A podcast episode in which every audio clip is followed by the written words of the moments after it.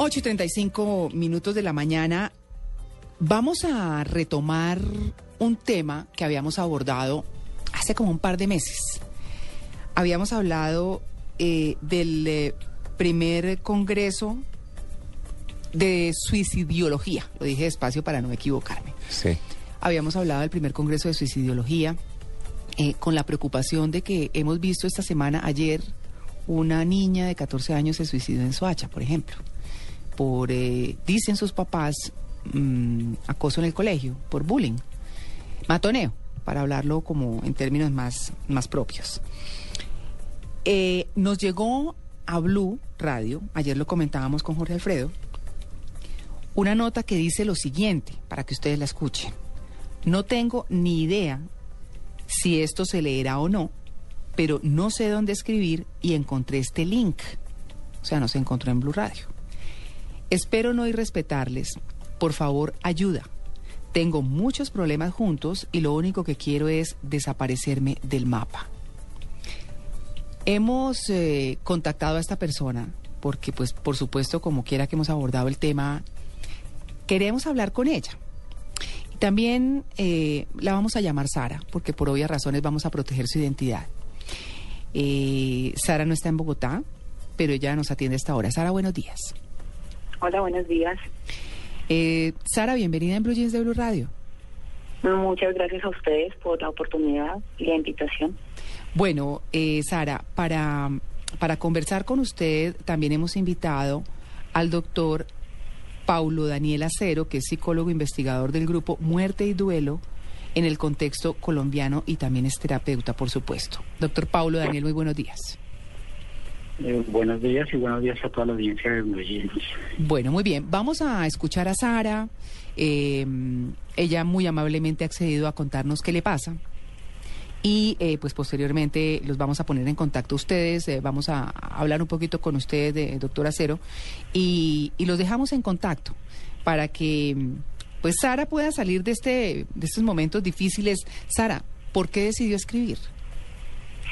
Eh, a ver, María Clara, realmente pues estaba en unos estados, como bien lo decías, en unos momentos muy difíciles, mmm, básicamente por un por un giro que, que dio la tierra y donde hace un tiempo yo podía tener eh, un trabajo estable, una vida normal, una, una actividad social regular, eh, una familia hermosa, tengo dos niños, un niño y una niña, y tenía todo como prácticamente, como prácticamente definido y de un momento a otro, una serie de circunstancias, de, de, infortunios, me empieza como todo a ir de para atrás, de para atrás, de para atrás, muchos tropiezos, tropiezo tras tropiezo, eh, me divorcio, pierdo mi empleo, situaciones familiares, eh, mi papá se enferma, eh, tengo problemas con mi mamá y todo esto empieza a desencadenar como una, como una, una depresión que, que realmente nunca había sentido de tal forma. Todos tenemos inconvenientes, todos tenemos problemas,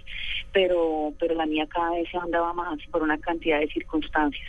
Entonces, en un momento de esos, pues, eh, dentro de lo que estaba haciendo, dentro de lo que estoy haciendo actualmente es buscando empleo, y en algún momento una página del empleo.com me llevó al link de ustedes. Eh, eh, entonces fue básicamente, fue básicamente como como escribir, no tengo mucho conocimiento en medios, pero pero decía, bueno, en algún momento los medios sí conocen los profesionales, sí se puede hablar con alguien, eh, son muy son muy de ayuda social, entonces pues de plano podría comentarlo con alguien, porque algo de, lo que nos pasa es que generalmente la gente no se entera de lo que nos de lo que nos pasa.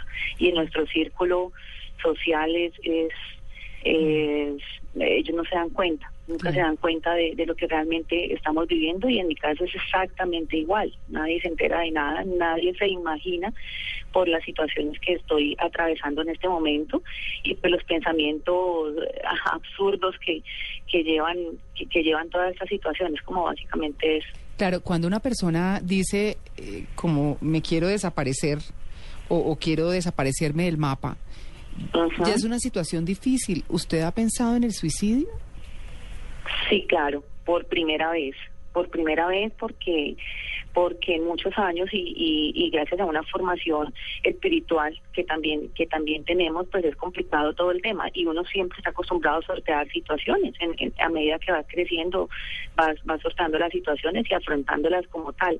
Pero llegar a este momento y por primera vez o sea lo había pensado eh, eh, por primera vez se había pensado en eso o sea, eh, definitivamente hago más muerta porque no estoy haciendo nada y mi vida no está tomando ningún rumbo no está mis mis niñas quedarían bien porque tienen un papá excelente tienen unos abuelos maravillosos eh, yo decía, no, definitivamente estoy como estorbando, estoy como estorbando aquí, luego quiero desaparecerme. Sí, claro, llega un momento donde, donde lo piensa y en mi caso, eh, por primera vez lo he pensado en 34 años, a pesar de tenido obviamente situaciones adversas, pero esta vez ha sido tan complicado que lo pensé, después de todo este tiempo, lo pensé. Obviamente ¿Lo ha pensado? ¿Lo ha pensado, pero lo ha intentado? No, doctora Cero, no, realmente no. Realmente no sé si el suicidio es un tema de cobardes o de muy valientes, pero en ninguno de los dos casos lo, he intentado y, y creo no, no, no, no, no sería capaz de llegar hasta allá, pues siempre pienso, si más en las depresiones se, vienen se me vienen a la cabeza mis niñas, las, las cosas buenas del pasado y todo, entonces no, no, no lo he intentado la verdad, solamente son pensamientos y pensamientos tras pensamientos que últimamente pues a raíz de la situación se me vuelven más repetitivos. Claro. Pero no. Lo que uno piensa, eh, digamos, eh, lo que hablábamos hace algún tiempo aquí con nuestra invitada eh, de hace dos meses para, para hablar del Congreso de Suicidología, era que justamente cuando una persona, como lo está haciendo usted, Sara, manifiesta que, pues que quiere morirse, que ya no tiene más opción, que como dice usted está estorbando, pues hay que prender las alarmas. Y yo creo que usted las prendió usted misma. sí, Pues, me imagino. Claro, pues eh, doctora Cero, mm, queremos preguntarle a usted, por supuesto, con el permiso de Sara, ella muy amablemente pues ha accedido a compartirnos su experiencia y, creemos y estamos absolutamente convencidos de que hay salida y de que se puede hacer algo. Eh, ¿Qué le diría usted a Sara en este momento? Eh, bueno, pues en primer lugar valorar esta mm, oportunidad que se da Sara de de poner el dolor en palabras, como lo llamo yo. A mí me parece muy importante que una persona que está afrontando una situación difícil tenga la posibilidad de darse la oportunidad de decir cuento con alguien. Y me parece muy valioso eh, normalizar, digamos, este tipo de diálogos para el gran público por una cosa muy importante. Yo suelo, no solo en mi trabajo de terapeuta, sino cuando hago conferencias, etcétera, preguntarle a todas las personas ¿Quién de los que está aquí, cuántos de los oyentes no han pensado, por lo menos una vez en la vida, en que sería mejor estar muerto? Y yo soy el primero en levantar la mano y decir, sí, he tenido en mi vida algunas situaciones tan difíciles que he pensado que lo mejor sería estar muerto. ¿Qué ha evitado que ese pensamiento se convierta en acto? Que he encontrado por lo menos en mi alrededor y yo siempre digo que afortunadamente siempre lo hay, por lo menos una persona que me escucha, que me tiende la mano, que me ayuda a poner, como decía antes, ese dolor en palabras y a reflexionar acerca de que esto que estoy pasando eh, no es permanente, seguramente va a tener un cambio porque tengo personas que me van a ayudar en ese proceso. Mira, eh, Sara, recojo tus palabras. Tú decías, eh, eh, mejor me voy, yo sé que las cosas quedan aquí arregladas, tengo un buen esposo, un buen padre, las niñas van a quedar bien. La pregunta es, en efecto, uno está seguro de que la gente que se queda queda bien, pensando, por ejemplo, en dos hijas o en dos hijos pequeñas. Y la respuesta, por lo menos desde lo que yo he visto, yo trabajo también desde el otro lado, es decir, trabajo con, acompañando a padres cuyos hijos se han suicidado. Mm. Y uno sabe que nadie queda bien que después de un evento tan fuerte como eso es la vida también a uno se le hace añicos y reconstruirla no es que es imposible pero es bastante difícil sobre todo eh, pues para unos niños que hasta ahora están formándose en su personalidad. Entonces, digamos que esa es una conclusión errada. A uno le parece que la gente queda bien porque supuestamente tiene las necesidades básicas satisfechas, pero la prueba de que tener las cosas elementales, básicas, eh, satisfechas, no es lo único que le da satisfacción al ser humano, que hay algo más interno que toca empezar a buscar. Y que la felicidad no está... Sí, señor. Perdón, doctora Cero, de pronto, de pronto la, la, ese pensamiento eh, data de que yo he pensado firmemente, pues es parte del pensamiento de mi desconocimiento, eh, de que las personas sufren en algún momento cuando yo lo pensé y pensaba, pensaban mis hijos, decían, solo tienen 12 y 14 años y en algún momento sufrirán mucho y todo, pero decía una frase pues muy trillada y es que al hueco no se irán conmigo. Entonces yo prácticamente defendía la posición de que iban a estar bien. Eh, en la idea, con la idea de que iban a llorar, iban a sufrir, iban a, llevar un duelo X, pero finalmente iban a superarlo. Pues como, como se superan todas las muertes, como yo tuve que superar la muerte de, de mi abuelo, que es de lo, de lo más duro que he vivido. Y saber que... Una cosa, Sara, una cosa, Sara, es eh, la muerte en un ciclo natural de la vida, como es un abuelo. No estoy diciendo que sea fácil, todas las muertes, afrontar la muerte de un ser querido no es fácil. Yo llevo 21 años acompañando los procesos y soy testigo, yo mismo lo he vivido, no es fácil. Pero otra cosa es acompañar o tener que vivir la muerte drástica y autoinfligida de un padre. Yo suelo decir, Sara, una cosa muy importante para los que somos padres, que cuando nosotros estamos afrontando una situación crítica, parece cruel lo que digo, pero es que así es es cuando estamos afrontando, cuando estamos atravesando un desierto en la vida, algo que tenemos que hacer urgentemente es mostrárselo a nuestros hijos, decirles y compartirlo con ellos que estamos afrontando un momento difícil. ¿Por qué? Porque es la mejor lección que les podemos dejar a ellos. A veces los padres, yo suelo reiterarlo, somos mm, como paradójicos en el sentido de que queremos mostrarle a nuestros hijos que el mundo es perfecto y entonces cuando hay dificultades en la familia se las escondemos. Pero sucede que el mundo no es perfecto, sucede que el mundo es doloroso. Entonces más bien... Adelante, Sara. Sí, adelante. Ah, perdón, doctor. Eh, pero es que precisamente eso es lo que a mí me ha, me ha afectado tanto, que yo no le he escondido a mis hijas, no he podido esconderlo porque la situación como tal no se pudo esconder. Estamos hablando de una vida, de una vida estable a una vida donde, donde prácticamente no había que comer. O sea, no estamos hablando de eso. Yo no tuve la oportunidad siquiera de esconderle mi realidad a mis hijos. Es que llegó un punto donde la situación eh, era tan crítica que yo no pude, yo no puedo esconderla y ellos la están viviendo conmigo, que es parte de mi sufrimiento es parte de mi dolor. A mí no me ha aplicado el que el que no el que deba esconderlo, no porque no he podido. Entonces ellos ahora y es, precisamente ese sufrimiento que a ellos les ha dado por ver la situación y saber que son niños y que son problemas de grandes que debemos solucionar los grandes, pero no puedo hacer nada, lo que me ha llevado pues a, los malos pensamientos y todo porque precisamente no lo pude esconder. Si en mis manos hubiera estado esconder la situación y pintarles que todo estaba bien a pesar de que iba a afectar su crecimiento o el tema como usted lo explicaba hubiera sido como más fácil para mí, pero ese ha sido básicamente el dolor que no se, no lo he podido esconder. Tengo un, tengo mi hijo mayor viviendo con mis padres para que para que por lo menos tengan una un, puedan estar un poquito mejor allí. El niño pequeño está conmigo, pero pero con todas las necesidades que estoy viviendo ahora y que nunca había tenido, entonces eso es lo que también lo hace más difícil todavía. Si yo hubiera tenido la oportunidad de esconderle esto a mis hijos a pesar de que estaba mal según lo que lo que estoy escuchando de usted hubiera preferido eso a que a que mis niños estuvieran viviendo todo el dolor la depresión la amargura de todo lo que se vive en mi casa en este momento. Yo les voy a hacer un paréntesis les voy a hacer un paréntesis un momento para los oyentes que están llegando en este momento a la sintonía de Blue Jeans de Blue Radio, estamos compartiendo la historia de Sara. Eh, Sara es eh, una oyente que nos escribió, que está buscando ayuda, porque, porque ha pensado en el suicidio.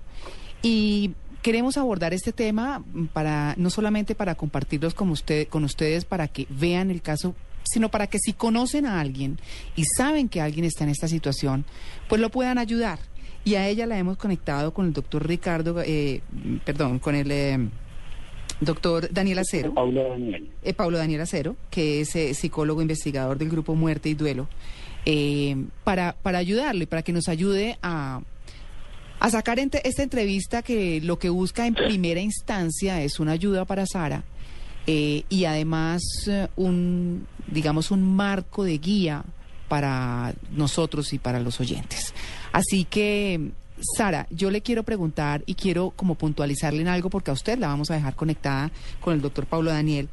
Es, eh, usted específicamente en este momento está buscando trabajo y qué más, qué es lo que la tiene tan desequilibrada de todo lo que nos ha contado que es lo más urgente el, empleo. ¿Ustedes qué profesión tiene usted, Sara? lo había tenido. Estoy en noveno semestre de administración de empresas.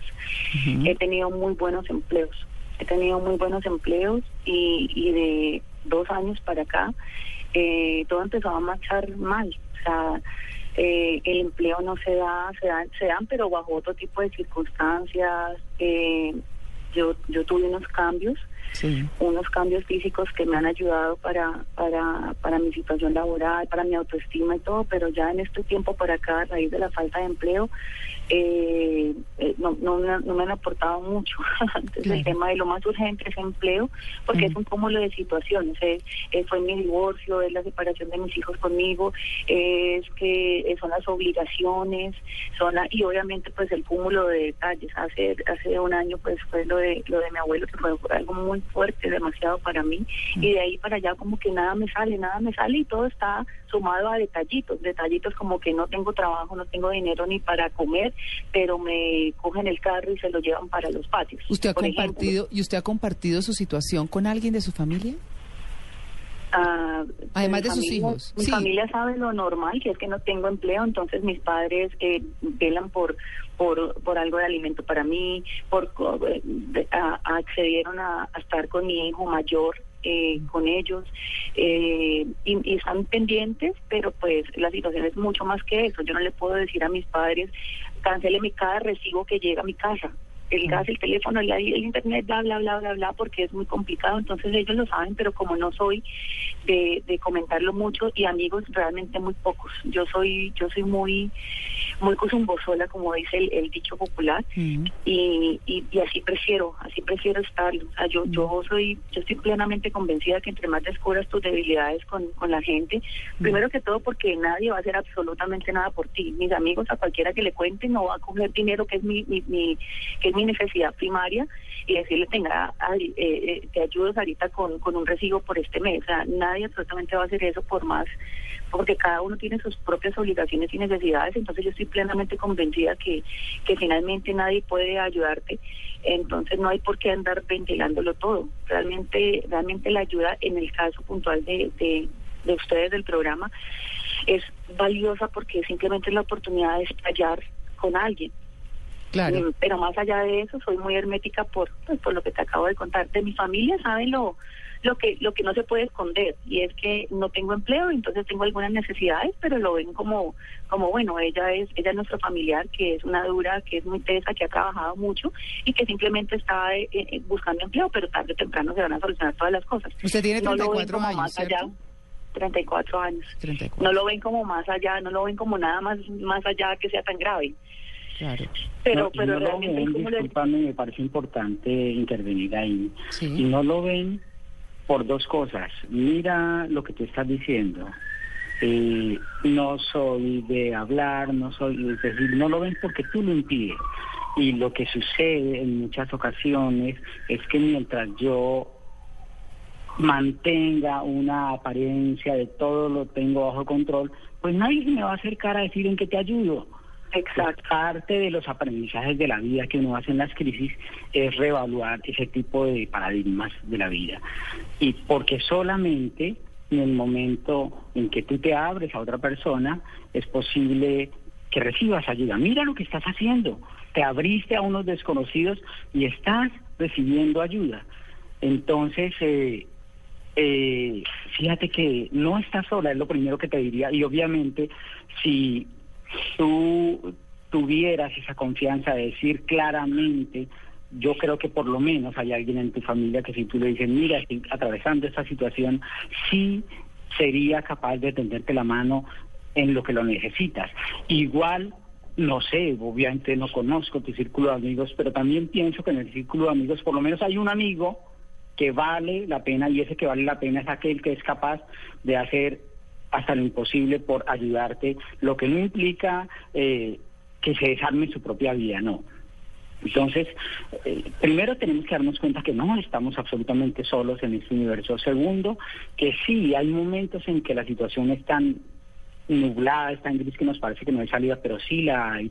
Pero la hay siempre y cuando nos abramos a, la ayuda y esa ayuda, insisto, va a venir. Eh, si vencen la sospecha de que si se dan cuenta de mis debilidades por ahí me dan, no, no te preocupes no todas las personas pensamos de esa manera. Todas las personas sabemos que hay momentos en los cuales tenemos debilidades y que necesitamos de alguien y que afortunadamente siempre hay quien nos tienda la mano, por lo menos uno, eso te quiero decir. Yo pensaba, gracias doctora Cero, yo pensé en algún momento, o sea, la persona más cercana que tengo que, que conoce un poquito más la situación que otros es mi ex esposo.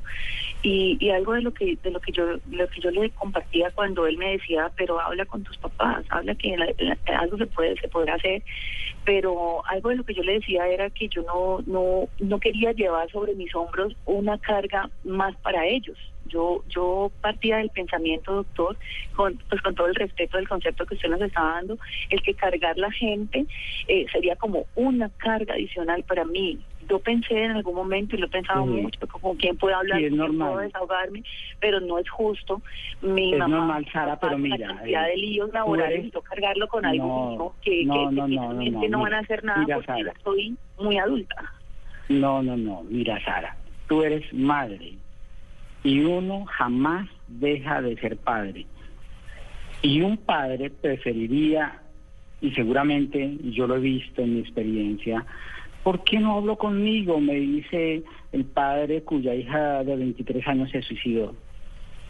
¿Por qué no nos dijo nada? Porque lo amaba. Nosotros hubiéramos hecho lo imposible por ella. ¿Por qué, nos, por qué prefirió eso y tragarse ese dolor y dejarnos? Sí, claro, no les puso una carga pequeña, pero les puso una más grande con la muerte. Claro.